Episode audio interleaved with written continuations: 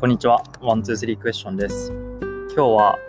ストレスの質について話していきたいと思います。えっと、まあ、今日、なんかこの話、ストレスについて話そうと思った理由が、あの僕結構定期的にサウナに行くんですけど、そのなんかサウナに行く理由が、こうなんか割とストレスが溜まった時とか、あとなんかアイディアに詰まった時みたいなのが結構多くて、で、まあこう、サウナに行くとそういった、なんていうかな、その瞬間的なストレスとか、もやもやしたものを忘れられるなって思ったんですけど、まあ、なんかこう、それでも解消できない、あの、まあ、ストレスってあるなと思って、まあ、その時にこう、なんかストレスにもこう、いくつか質っていうものがあるなっていうのに気づいたので、まあ、気づいたというか、まあ、うん、なんか思うことがあったので、まあ、それについて今日話していこうかなっていうふうに思います。で、その、ストレスの質についてっていうテーマなんですけど、まあ、大きくこう2つのあの性質のストレスがあると思ってて、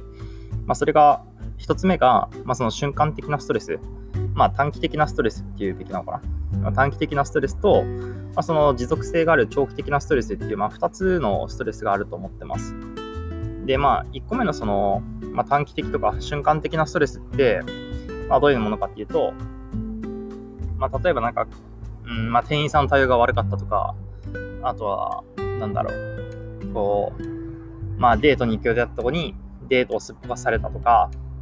なんかそういう、まあ、一瞬こう向かってするんだけれども、なんかイベントが割と、なんていう自分の人生とか、あの、自分の生活において、あんまりこう持続性がないものっていうような、まあ、ストレスが、まあ、短期的なストレスに分類されると思っていて、で、まあ、もう一つ、その長期的なストレスっていうのは、まあ、その、例えば、なんだろう、いじめとか、あとは、まあ、なんか健康上の不安とか、あとは、まあ、僕だったら、まあ、その事業が、なんだろう、まあ、うまくいくかどうかみたいな、まあ、会社の経営に関することとか、まあ、そういう、まあ、自分の人生において長く付き合いがあるものだったりとか、あとは、まあ、こう、日々、学校に通ってたら、まあ、やっぱ学校に毎日行くと思うので、まあ、そういう持続性があるものっていうのが、まあ、その長期的なストレスに分類されると思ってます。で、まあ、なんかその2つに分けた上で、まあ、その、まあ、ストレスって基本的に解消法とセットだと思うので、まあ、その解消法にも、まあ、その短期的なものと、まあ、長期的なもの、まあ、長期的なものっていうと、まあ、変なんだけど、まあ、その長期的なストレスに対する解消法っていうのと、まあ、短期的なストレスに対する解消法っていう、まあ、2つがあると思っていて、で、まあ、そのアプローチで言うと、まあ、短期的なそのストレスの解消法っていうのは、まあ、その酒を飲むとか、まあ、あとまあ僕だったらそのサウナ行くとか、あとはまあ運動するとか、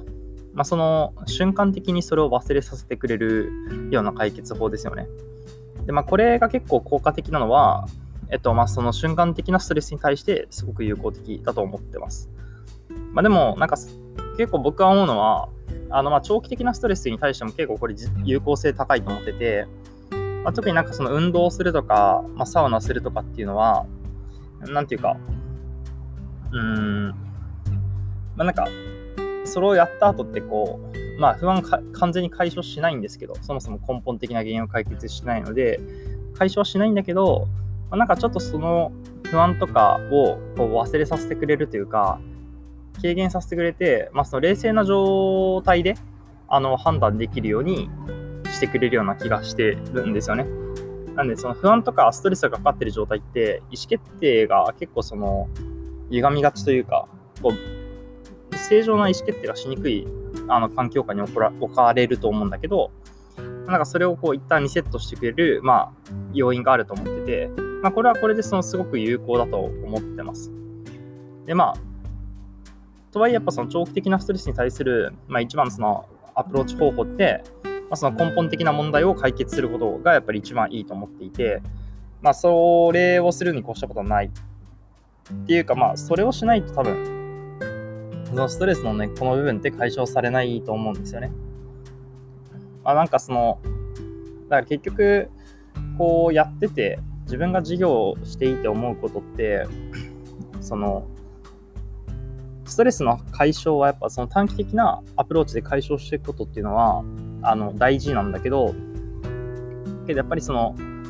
本来の一番のストレスの解消法って何かって言われるとまあ、その、まあ僕の場合だったら、授業に対してのそのストレスがかかる、負荷がかかる瞬間が結構多いから、やっぱりその問題を解決するっていうのが、まあ一番、あの、効果的なんだよなというふうに思ってます。だから、まあよく、まあ、みんながみんなその授業やってるわけじゃないので、まあ、例えばその昇進に会社内での昇進に関するストレスとかあとはまあお金に関するストレスとかって、まあ、一番何がいいかっていうと、まあ、多分お金に関するストレスだったらどうやったらお金持ちになれるかって勉強することだと思うし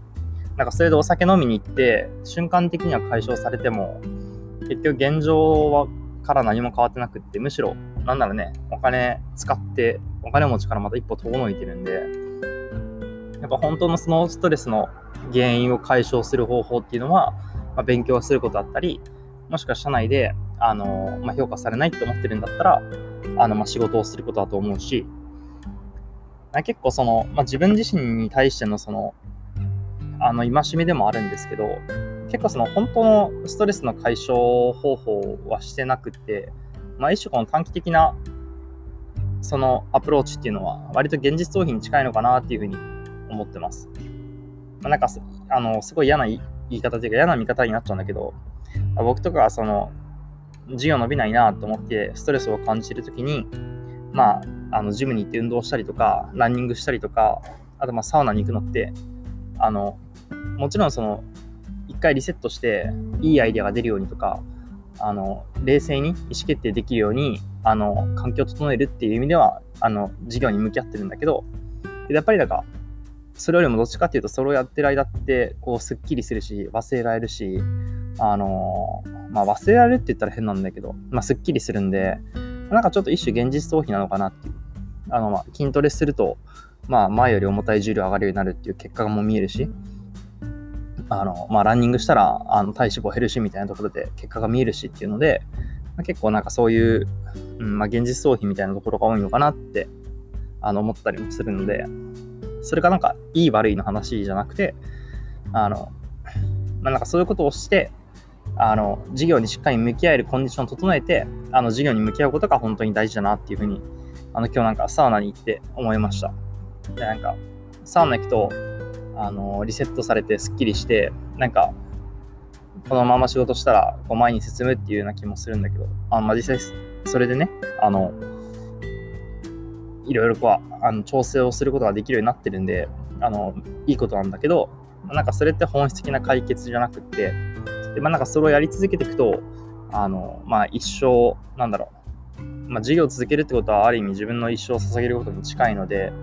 まあ、それでこうなんか一生ストレスから解放されることはないんだなみたいなことを思いながらこうなんかサウナに入ってました。まあ、なんかそんな多分誰しもがあの各々のストレスを抱えていてあのまあ各々のあのストレスの解消法っていうのは多分あると思うんですけど、まあ、なんかうまくこう自分のストレスと向き合っていくことがやっぱり大事だし